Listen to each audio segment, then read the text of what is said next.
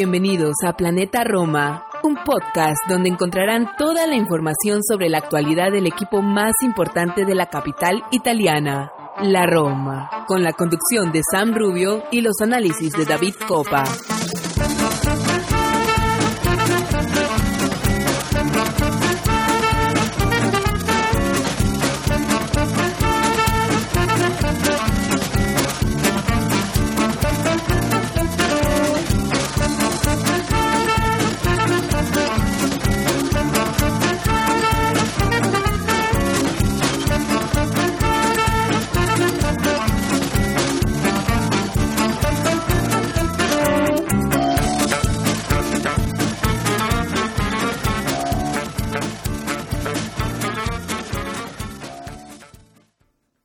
Hola a todos, soy Santi Boys y este es un nuevo programa de Planeta Roma, el número 196. Hoy, a pocas horas de que nuestro equipo se deje la vida sobre el terreno de juego del Puskas Arena de Budapest, tengo la suerte de poder compartir un pequeño espacio de tiempo con un periodista español residente en Italia. Y gracias a ello podremos conocer de cerca el cómo y el por qué avanzan diferentes cuestiones que tocan muy de cerca a nuestra querida Roma. No obstante, antes de ello, creo que merece la pena que redondeemos el último programa protagonizado por David Copa con cuatro pinceladas más de la final que enfrenta a Sevilla y Roma. Espero que ya tengáis puesta la maglia yalo rosa.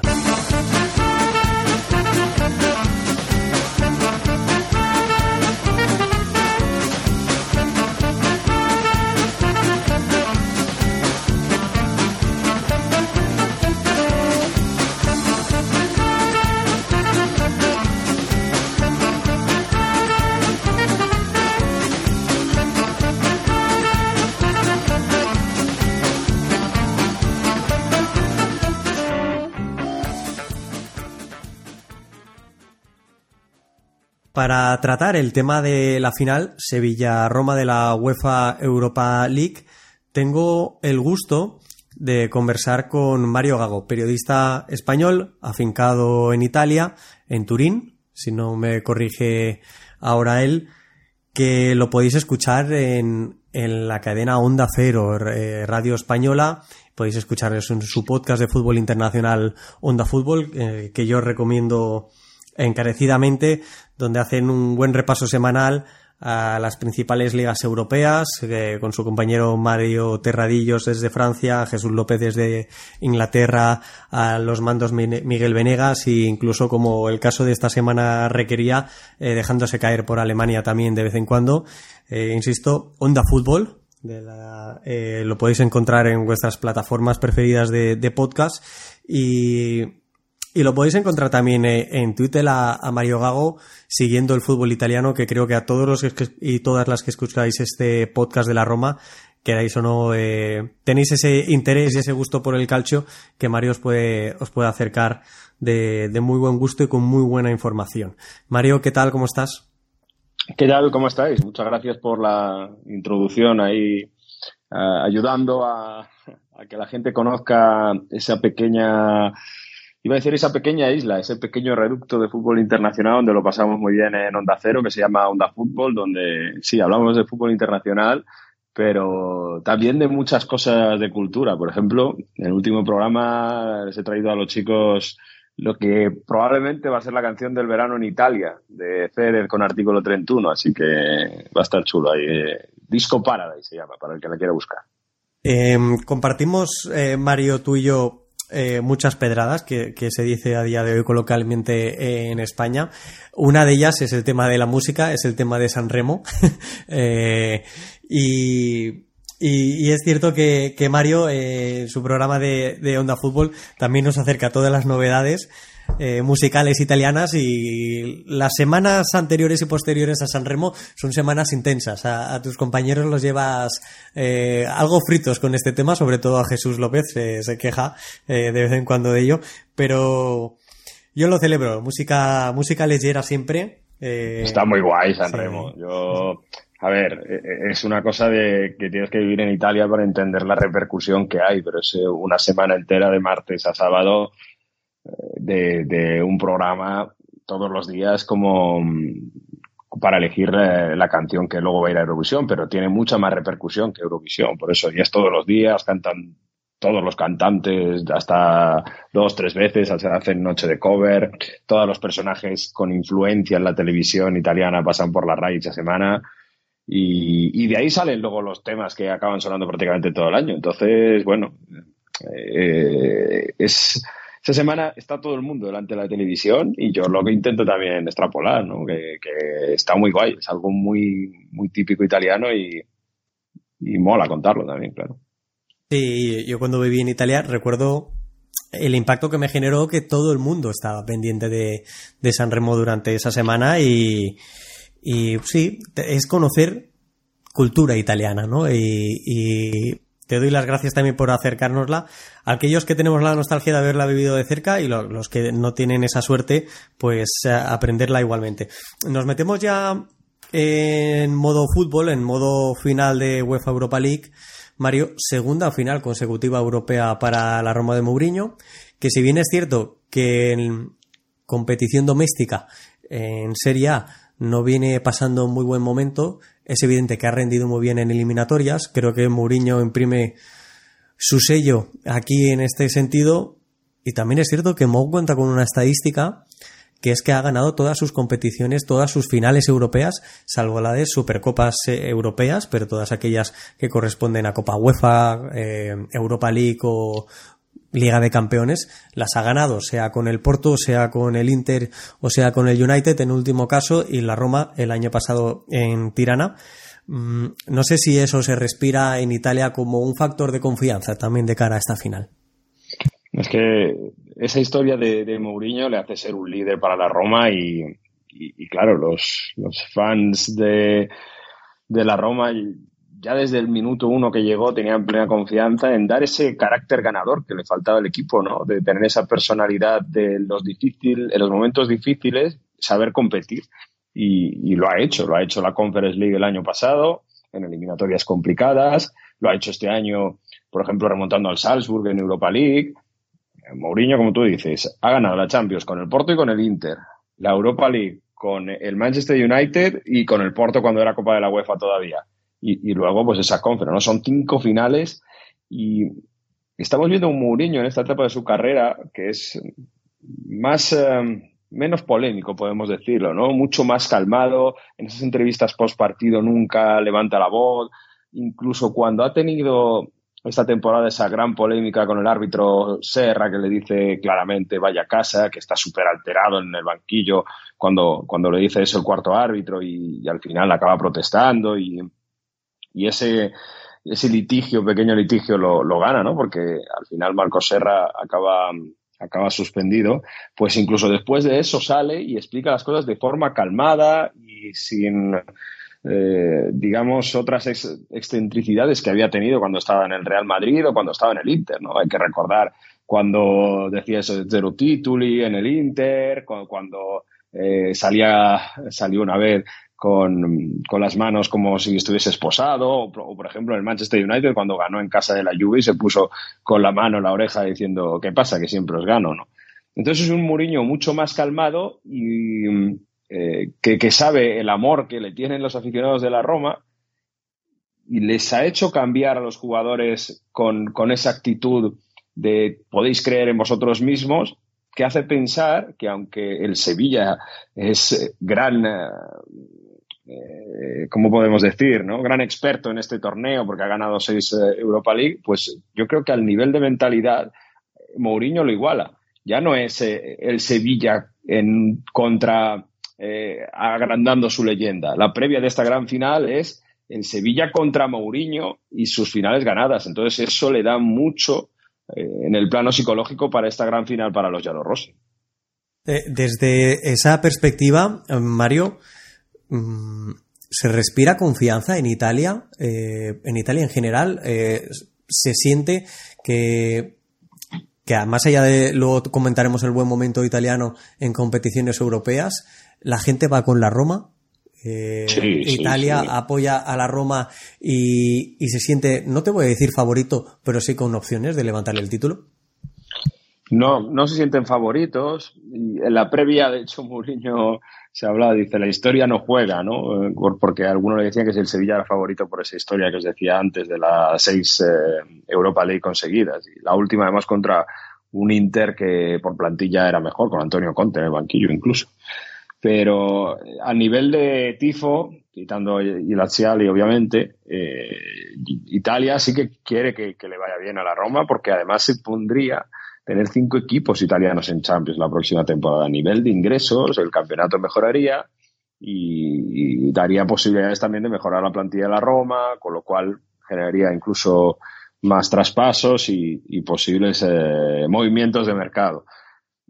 Yo no diría que, eh, que, que, ve en favorito tampoco la Roma, pero se ve como una final de verdad muy igualada, donde pues eh, si las cosas que ha preparado Mourinho, donde si Dybala los minutos que está hace valer su talento y por ejemplo jugadores como Spinazzola al final se mejoren y pueden ser claves por banda como lo han sido durante años, vemos la mejor versión de Abraham, al final sale una defensa rocosa como, como lo ha hecho en Conference, donde creo que solo han recibido tres goles en las eliminatorias directas en la fase final de la competición, pues bueno, si esas cosas salen, se puede anular un Sevilla, que este año sí, es verdad, tiene una gran plantilla, pero mm, si en el cuerpo a cuerpo puede caer la balanza a cualquier lado. La gente tiene muchísima confianza y además, de hecho, bueno, los, los fans de la Roma van a ser mayoría en Budapest en la final porque creen en ello.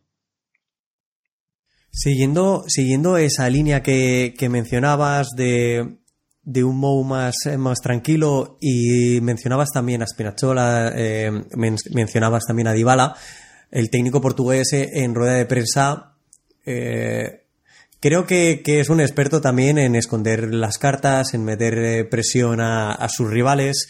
creo que, que, así lo ha evidenciado durante toda su trayectoria deportiva en los banquillos. en este caso, menciona que Dybala sí, pero no. Eh, como mínimo, viajar viaja. Es evidente. Y es evidente también que ha tenido muchos problemas Dybala a nivel físico en este último tramo de la temporada, probablemente ocasionados por la entrada de Palomino, de José Palomino en, el partido disputado en Bérgamo. Pero, pero son las bajas eh, uno de los factores más claves para decantar la balanza en esta final. Ha dicho concretamente Mourinho dice que está para 20-30 minutos Paulo Dybala. Puede ser pretáctica o no. La verdad es que lo que sabemos es que ha entrenado dos veces con el grupo. En, el día lunes y en el día martes. Eh, el fin de semana, además, eh, cuando ha habido pequeños entrenamientos, ha estado aparte.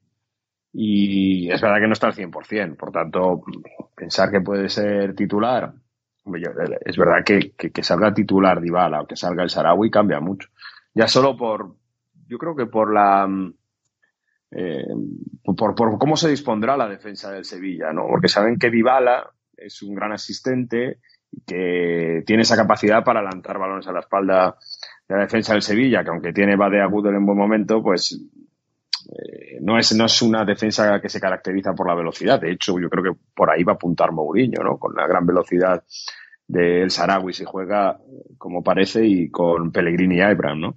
Para, para atacar el espacio. Teniendo, yo lo que, lo que puede condicionar más, tanto como las bajas, es el nivel de, de, la, de línea defensiva atrás, a ver cómo está Ibáñez, si tiene que jugar Llorente. Yo creo que ahí puede ser, puede ser la clave, ¿no? Porque antes el nivel defensivo de la Roma este año en Europa se ha sido fundamental, basta ver el partido contra la Real Sociedad, por ejemplo, donde, bueno, pues eh, aunque el rival tenía más posesión, tenía más argumentos futbolísticos para crear ocasiones de gol, pues la Roma se acabó imponiendo utilizando sus armas. Entonces, yo creo que en esa eliminatoria es donde Mourinho ha sacado más cortes o donde ha preparado más cosas para la final de Budapest. ahí va a estar más la final que en cuanto bajas o nivel futbolístico, sobre todo porque el Sevilla tiene a, todo el mundo disponible también, aunque bueno, hay gente que no está en la en, la lista UEFA, ¿no? Y no va a poder no va a, no va a poder competir. Pero bueno, si van a tener ahí a la Mela a, Nesiri, por supuesto, y, al final pues va a tener un equipo muy, muy competitivo también. O sea que en una final van a ser, y sobre todo esta que parece que va a ser muy igualado, va a ser los detalles lo que lo va a decidir. ¿eh? Mm.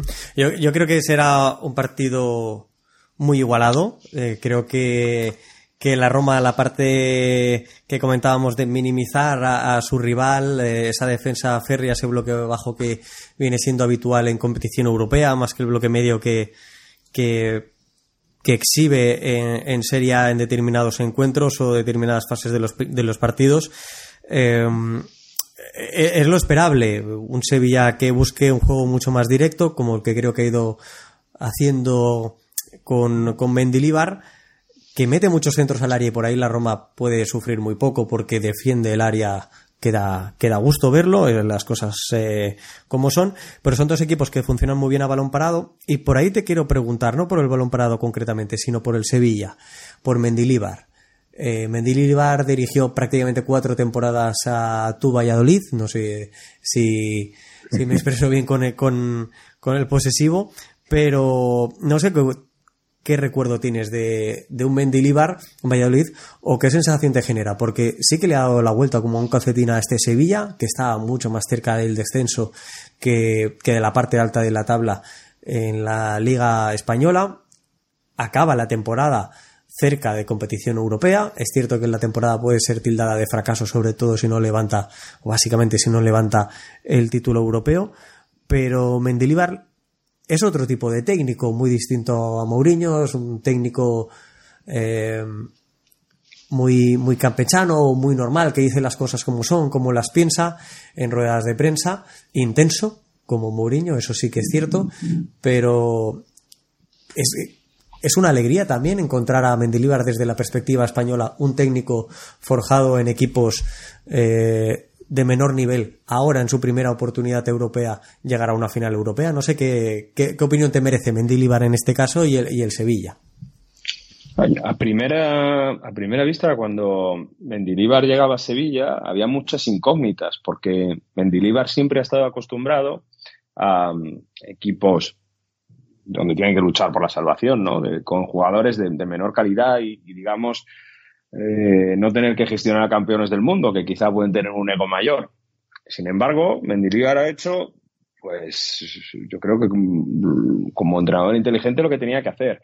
Decir cuatro o cinco órdenes tácticas sencillas que contrarresta mucho con lo que, con lo que San Paoli lo, lo tenía en el equipo. Todo el mundo se acuerda de, de ese papel mareando a Cuña donde tenían que ponerse, que no se enteraban prácticamente de, lo que tenían que hacer, les tenía mareados a los jugadores en el plano táctico. Mendilibar les ha dicho tres, cuatro cosas y sobre todo les ha dado bastante libertad para exponer su técnica y su habilidad que al final permite que gente como Suso haga un golazo contra la Juventus y salve la eliminatoria, esa de semifinales en la vuelta, que lleva el partido a la prórroga y desde el punto de vista, mm, eso desde el punto de vista táctico y gestión, ¿no? De, preparación del partido, pero mientras desde el punto de vista de más mental, ¿no? Más de, menos de entrenador y sí de gestión de grupo, de, gente, creo que es también una persona bastante mm, líder como es Mourinho, lo que pasa es que lo hace de, diferente manera, es mucho más pesado Mendilibar y es mucho más exigente y menos permisivo incluso con determinadas actuaciones. En España ha tenido mucha repercusión que, las broncas que ha tenido el Sevilla, incluso en el último partido contra Real Madrid y anteriormente, bueno, pues eh, ha azuzado públicamente a los futbolistas por decir que no puede ser, que tienen que protestar tanto y, y, que hacen entradas demasiado duras, que salen del partido, ¿no? Eso otro tipo de entrenadores no lo harían. Él es muy claro, como decías, tiene una comunicación muy directa en, eh, en Valladolid, desde donde soy, por eso decías mi, Valladolid, ¿no? Que yo le he seguido cuando, mucho cuando seguía al, al Valladolid, pues al final acabó cansando tanto a los futbolistas de lo exigente que es desde el punto de vista de, de estar activo, ¿no? no de decirle demasiadas cosas tácticas, sino de, de, mantener la moral alta, ¿no?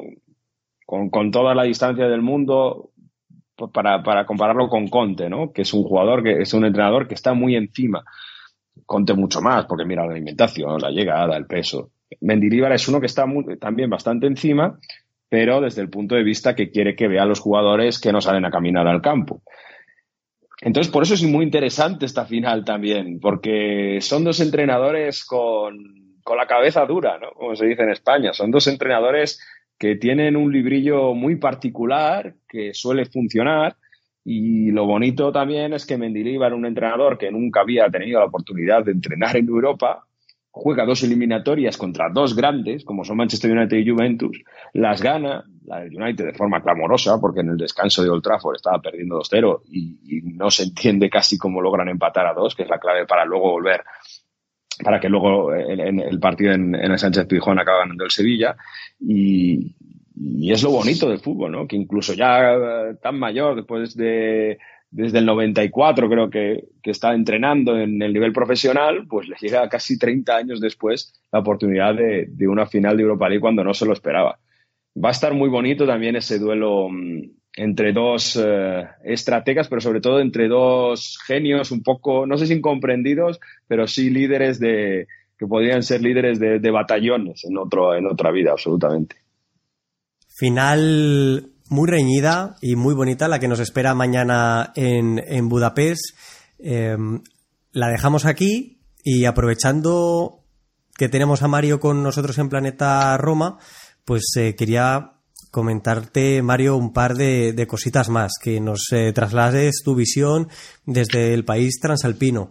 Ahora mencionábamos y hablábamos de los, eh, de los entrenadores, dos entrenadores veteranos, dos entrenadores eh, distintos en cuanto a palmares y eso me lleva a hablarte de, de, uno o a mencionarte a uno, que es Luciano Spalletti, campeón este año de la Serie A, gana un título doméstico después de muchísimas temporadas entrenando y, me sirve para introducir un poco cómo se vive ese momento, ¿no? Para preguntarte cómo se está viviendo el momento actual en Italia, en el que tenemos a un Inter en la final de la Liga de Campeones, la Roma en la final de la Europa League y la Fiorentina en la final de la, de la Conference League.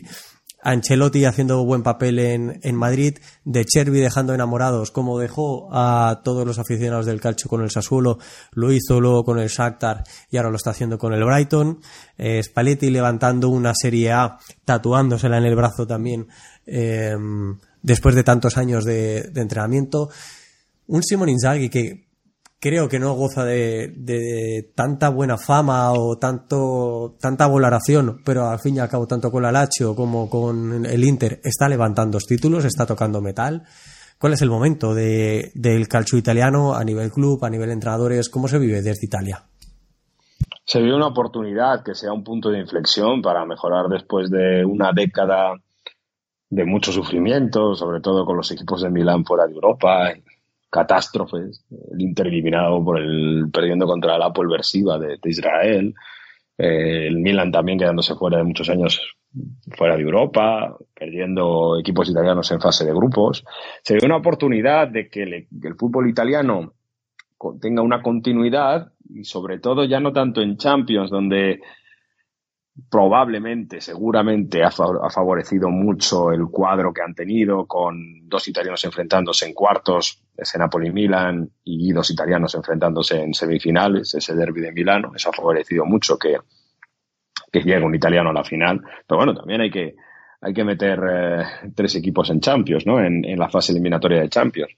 Pero decía, quitando lo de la Champions, donde quizás es más accidental por, por el sorteo, creo que, incluso la Roma abrió una vía el año pasado demostrando que un equipo, un, torneo muy, muy menor como la Conference League puede dar muchas alegrías, puede dar dinero y puede significar el inicio de la mejoría de un equipo. Esto se han dado cuenta, se ha dado cuenta la Fiorentina este año en Conference League, ha seguido ese camino y, la Roma lo, ha sabido hacer muy bien en, Europa League, compitiendo, como hemos dicho, además en una competición que, un tipo de competición que a Mourinho, su entrenador, le viene muy bien. Hay otros equipos, como el otro equipo de la capital, eh, que, por ejemplo, no ha querido competir así. De hecho, se había rebotado Europa League a Conference y en ningún momento tuvo ese nivel de competitividad alto en Europa.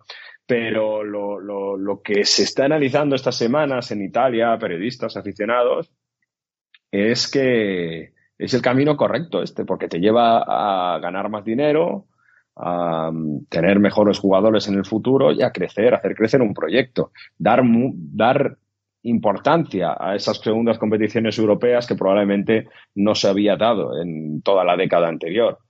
Y además se ha logrado ser competitivo con equipos con mucho menos poder adquisitivo que los ingleses, por ejemplo. Y eso se ha hecho, pues, como decimos, siendo inteligente a la hora de competir, programando la temporada futbolística donde esos partidos de liga, a lo mejor la semana anterior o siguiente, tiene un poco menos de peso. De hecho, Roma y Fiorentina no, no están luchando, no, han podido meterse a luchar por, por Champions, ¿no? Y el desgaste de la Roma en, la clasificación de Serie A se ha podido ver seguramente por, por estar centrado en, en la competición europea ya es algo que Mourinho ha dicho durante toda la temporada, que si tuviera una plantilla mejor, pues podría tener más frentes abiertos. El propio Sarri lo ha dicho, que si estamos segundos en, en la Serie A, eh, si, pudiera competir con todo, pues hubiese hecho mejor camino en Europa. Entonces, como esto va de priorizar, eh, al final la Roma puede ganar un título este miércoles puede ganar mucho más dinero que sus rivales dando valor a la Europa League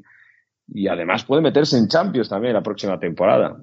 Por tanto, se está haciendo toda esa reflexión de dar importancia a estas copas, no tanto a la Champions, eh, y diciendo que es un punto de inflexión para que se siga con este camino, porque parece que, funciona y luego, pues, eh, sirve para que también los italianos tengan, los equipos italianos tengan más visibilidad y por tanto reciban más ingresos a nivel de marketing y de televisiones, todo, toda la repercusión que tiene. Uno de, los ingresos eh, más importantes a día de hoy en los clubes, eh, en todo el mundo, en toda Europa, em, son los ingresos por match day. Son los ingresos que te genera un estadio de fútbol propio. Un estadio de fútbol propio que en Italia eh, tiene la Udinese, tiene la Juventus, tiene el Frosinone, tiene el Atalanta, pero poco más, o nada más. Eh, uno de los que lleva años intentándolo es la Roma, con los anteriores propietarios eh, haciéndose esto como la maratón más larga recorrida en cualquier juego, cualquier edición de los Juegos Olímpicos. Ahora la actual propiedad de los Fredkin está avanzando mucho más en ello. Se espera que para el año del centenario pueda, pueda estar eh, presente este, este nuevo estadio. ¿Por qué la burocracia italiana es tan tediosa para estas cosas? ¿Por qué cuesta tanto eh, salir de los estadios comunales, la mayoría de ellos creados o fabricados, eh, construidos para, mundial del, para el Mundial del 90 y poco más? Porque poco más. O sea, hay muchos estadios así que se quedan a cachos.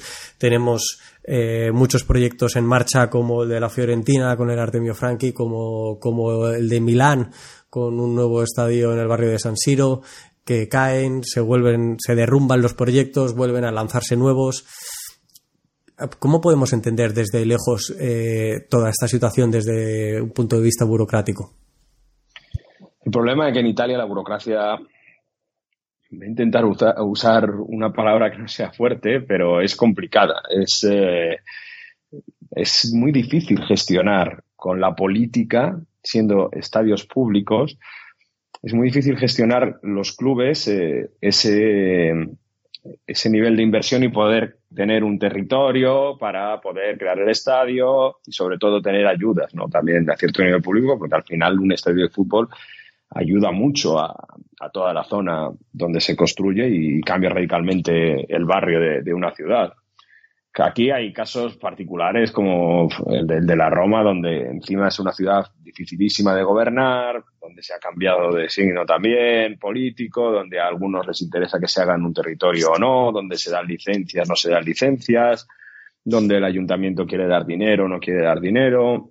En Milán con San Siro, que primero dicen sí, lo remodelamos, pero ojo que son eh, los Juegos eh, Olímpicos de Invierno Milano Cortina y queremos que San Siro sea el sitio donde se hace la inauguración, así que hasta ese día nada. Luego salen algunos políticos que para también hacerse notar dicen, no, no, pero es que San Siro no se puede derruir porque es una obra de arte, tiene un valor histórico y por tanto lo han declarado valor histórico y por tanto San Siro no se puede abatir y crear un estadio nuevo.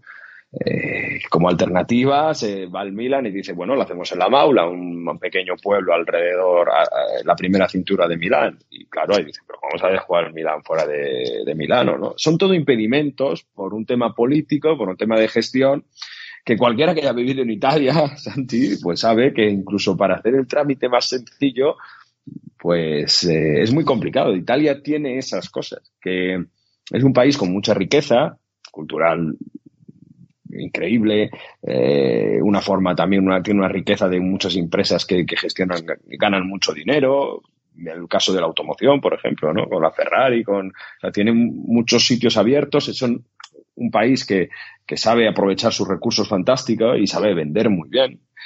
Pero tiene este gran debe de que tiene un problema con la administración a, a todos los niveles que, complica todo muchísimo. Pero es que el trámite más sencillo que la gente que nos esté escuchando pueda pensar, renovar un documento de identidad, conseguir eh, la residencia oficialmente en el país italiano, hacer la declaración de impuestos, la declaración de la renta, es, una odisea. todo tiene unos pasos y, una forma de actuar que es complicada.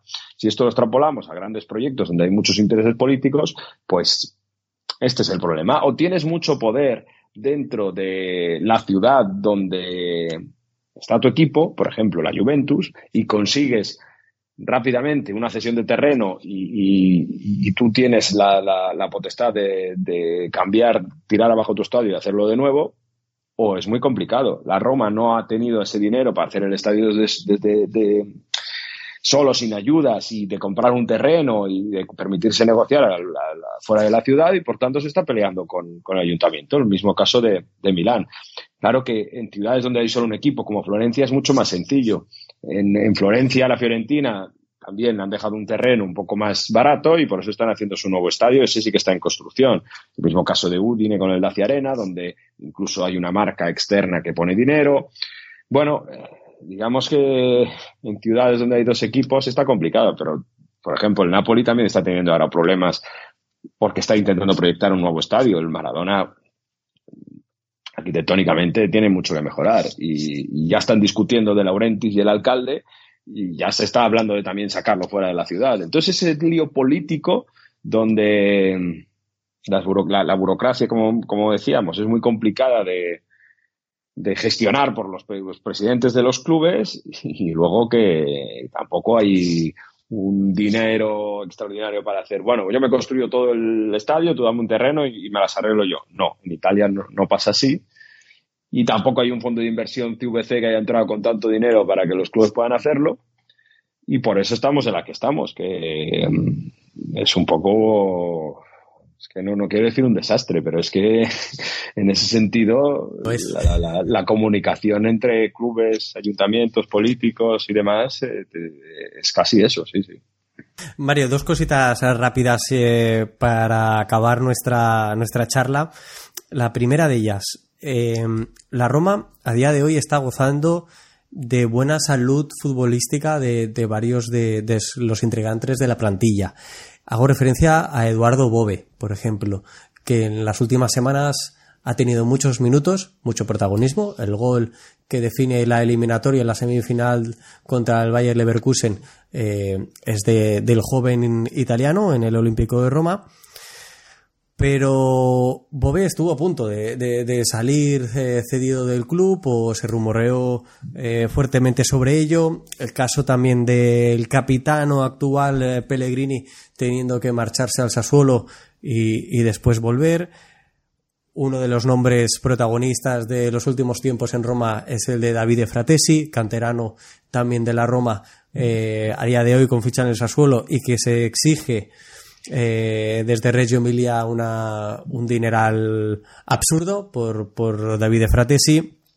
O, por ejemplo, uno de los jugadores pilares básicos de este equipo, como es Brian Cristante, canterano del Milan, pero que pasó por varios equipos y dio bastantes vueltas antes de consagrarse como un, un, jugador importante en la Serie A en su última temporada en la Atalanta y desde entonces en, en la Roma Yo tengo la sensación de que hay un salto intermedio que se está quedando por el camino y ese salto intermedio que permita al jugador acabarse de desarrollar en un ambiente o una competición mucho más competitiva, mucho más profesionalizada que no eh, la competición primavera propiamente.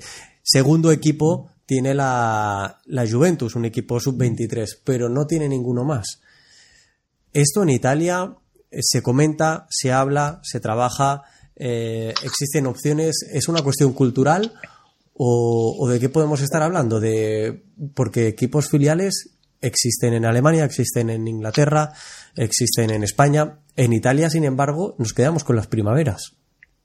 Y aquí, pues, por, por hilártelo con algo también de actualidad, está Mancini cogiendo jugadores jóvenes eh, en, cualquier, en cualquier lugar del mundo ahora mismo. Mm. Es un otro problema del sistema italiano. Hay, ha, habido siempre una historia donde, una historia, cultura, lo que queramos decir, donde el campeonato primavera tenía bastante peso hace años, ¿no? Y los jóvenes ahí se podían proyectar y de ahí, bueno, pues los clubes, una especie de draft, donde los clubes lo compraban y luego lo cedían a equipos de Serie B, Serie C para, para desfogarse, ¿no? Un poco por la necesidad de, de comprar jóvenes que tienen los últimos años los equipos italianos respecto para poder luchar respecto a Premier, la Liga y, los grandes de Europa también como Bayern y París, ha llevado a que ahora los jóvenes tengan que, para lo que es Italia, tengan que, salir a marchas forzadas, como el caso de Bobe que decía, Stalewski también, por ejemplo, en la Roma muy importante, ¿no? Y, y, que al final tengan que salir a la palestra súbito, ¿no? Inmediatamente, incluso Allegri, quien nos lo iba a decir, tirando de Miretti, de, de Fayoli, de jóvenes que, bueno, han tenido que también irse cedidos en, a muchos sitios, ¿no? Fayoli, por ejemplo, a la, a la Cremonese. Eh, el sistema italiano, al final, parte de un sistema donde también había copropiedades y, eso permitía que yo compre un jugador y mitad tú, mitad yo y, bueno, entre esos hacemos negocio.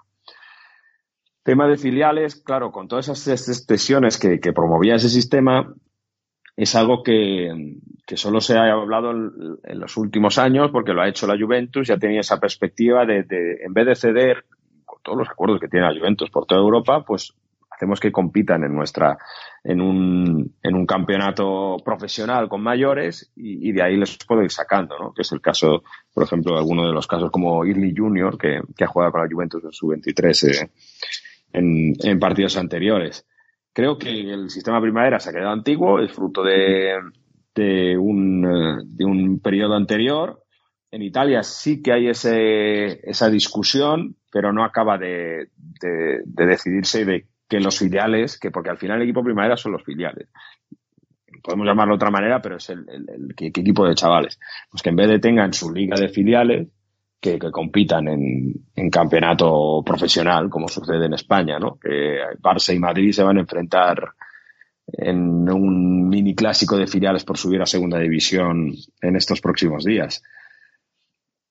Yo creo que se va hacia eso, se va a ir hacia eso, porque la necesidad hace que ahora los chavales ya salgan compitiendo lo antes posible, pero venimos de una liga, un campeonato donde los chavales no debutaban muy pronto. Um, se ha empezado a hacer quizá con el caso de Moisken y demás, pero es que además tampoco los precedentes eh, inquietan, o sea, llevan mucho a, a, hacer que la gente debute tantísimo, tan, tan, tan joven. Por ejemplo, el, Pietro, el caso de Pietro Pellegrini en el Genoa, ¿no? Que debutó muy joven y al final uh -huh. se fue a Mónaco, no acaba de funcionar, en el Torino, bueno, poco a poco va intentando encontrarse y sacar un hueco, pero Italia nunca ha sido mm, un sitio donde se potenciaba hacer debutar a chavales muy, muy jóvenes, a lo mejor como, como en el Barça, ¿no? Donde gente con, con menor edad ya, ya se le exige mucho. En Italia siempre se le ha dado pocos minutos y, y yo creo que basta, basta ver el caso de Allegri, ¿no? Que ha sido siempre más reticente a, tener, a hacer debutar a jóvenes, a pesar de que tenía gente de muy, muy buena calidad. Yo creo que se va hacia eso, hacia una liga a, a, abolir la Liga Primavera de, algún modo y que cada equipo tenga su filial compitiendo en el fútbol profesional, pero todavía queda mucho, todavía queda, tienen que evolucionar muchas cosas. Mario, nos queda una jornada de Serie A. Ahora mismo La Juventus eh, cierra plazas europeas siendo séptima con 59 puntos, la Roma tiene 60 puntos. Hoy ha habido movimientos en, en casa de la Juve, eh, los hemos podido leer eh, en tu Twitter, en tu cuenta de Twitter, arroba gago-mario. Recomiendo que, todos te sigan para estar eh, mucho más al día de, todo lo que acontece en el calcio. ¿Cuál es la situación de la Juve? Porque a nivel clasificatorio a la Roma le puede afectar, porque ha tenido dos sanciones, la primera de las plusvalías ya conocida, la segunda sobre el tema salarios eh, si no me puedes contar un poco cómo ha sido todo. Bueno, la Juve esta temporada ha tenido dos casos abiertos con la justicia deportiva italiana, con la Procura Federale de la mm, Federación Italiana Gioco Calcio, es decir, la Fiscalía que ha llevado estos casos, en este caso Kine, ha sido el encargado, y ha tenido mucha polémica porque uno de ellos, que es el caso Plusvalías, que es el que ha sido mm, recientemente juzgado. Ha sido un caso que ya fue juzgado hace un año y donde se, en primera instancia se dijo que la Juve no tenía culpabilidad porque, bueno, sin entrar mucho en los detalles, porque no se podía evaluar el tema de los jugadores, ¿no? No se podían eh, dar valor a los futbolistas en un mercado donde la gente paga lo que quiera. A partir de ahí hubo una investigación en la justicia ordinaria a la Juventus porque podría, digo podría porque este caso de la justicia ordinaria todavía no ha sido, no, no, se ha celebrado ese juicio. Entonces la Juventus podría haber cometido una estafa, visto que es una sociedad cotada en bolsa donde había, habría, podría haber falsificado balance de cuentas, eso es penal, con una sociedad, eso ese delito es penal en una sociedad cotada en bolsa. Entonces, a partir de esa investigación, donde salen nuevos documentos, donde se investigan las oficinas de la Juventus, la Federación Italiana de Fútbol encuentra documentación para reabrir el caso y hacer un, juicio. Sale ese primer juicio donde le quitan 15 puntos a la Juventus y la Juve recurre al Tribunal de Garantía del CONI, que sería como el Tribunal Superior de la Justicia Deportiva Italiana. El Comité Olímpico Italiano está por encima de la Federación en Italia. Entonces, ese tribunal lo que decide es que mm, algunas cosas que se han juzgado deberían hacerse de otra manera, porque había un vicio de forma. Por tanto, se repite el juicio. No se dice que la Juve tenga razón, pero se dice que como se tenía que haber juzgado de otra manera, se repite el juicio. En este último juicio se decide que la sanción que tiene que tener la Juventus es de 10 puntos. Esto ha sido hace un par de semanas. Bien, la, la, Juventus recibe esa sanción de 10 puntos, baja la clasificación de estar en puesto Champions, de ser segunda puestos de, de Conference League, séptima posición. Y el tema plusvalías queda ahí con esos 10 puntos a ver qué hace la Juve. ¿Va a recurrir otra vez o lo va a llevar incluso al TAS de Suiza? Vamos a ver qué pasa. Eh, en este punto llegamos al pasado domingo, el partido Juventus-Milan. Y Francesco Calvo, que es el nuevo CEO de la Juve después de toda la dimisión de la Junta Directiva de la Juventus, dice públicamente que no van a recurrir más por esos 10 puntos que no tienen razón, pero la Juve la acepta para volver a empezar. Y esto ya hace pensar que la Juve empieza a hacer un discurso diferente con la justicia deportiva italiana para intentar cerrar el caso. Y efectivamente, era eso lo que había hecho. Em, la Juve crea un pacto con, eh, crea un pacto, no es correcto decir, ¿no? Se pone de acuerdo con sus abogados, con su equipo legal de, esta junta directiva, que es muy experto, se pone en contacto con la Federación Italiana y eh, un juicio que había eh, para el caso de los sueldos pagados en B durante la pandemia, que ese es el otro caso que, estaba, eh, se ponen de acuerdo y la Juve acepta la culpabilidad con tal de reducir la pena. Es decir, acepta que ha habido un ilícito, pero que eh, intentan ponerse de acuerdo para evitar que el proceso se alargue. La federación le pone un condicionante, sobre todo es que no haga más recursos del caso de las plusvalías y que, eh, bueno, acepte la multa que se le ponga. La Juve lo acepta y esto es lo que ha pasado en el día de hoy.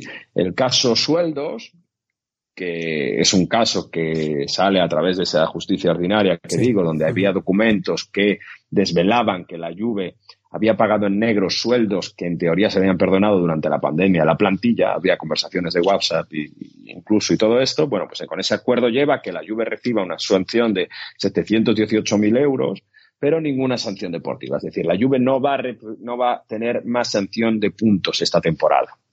Y por tanto, la clasificación ya se va a quedar como está. La Juve ya habría pagado a nivel deportivo por el caso plusvalías de valorar a futbolistas mucho más de lo que tendría, acordarse con otros clubes para intercambiarse cromos, etcétera, etcétera, y por el caso sueldos, pagar sueldos en B que en teoría se habían perdonado de forma oficial por la pandemia. Vale, esto de justicia italiana, como digo, todavía queda la justicia ordinaria, eso le va a afectar a dirigentes y todas las personas que han decidido esas maniobras, Fabio Paratici, etcétera, etcétera. Por cierto, el que no ha pactado con la justicia italiana es Agnelli, que también con la justicia deportiva italiana es Agnelli, que sí que puede ser multado por inhabilitación deportiva más meses.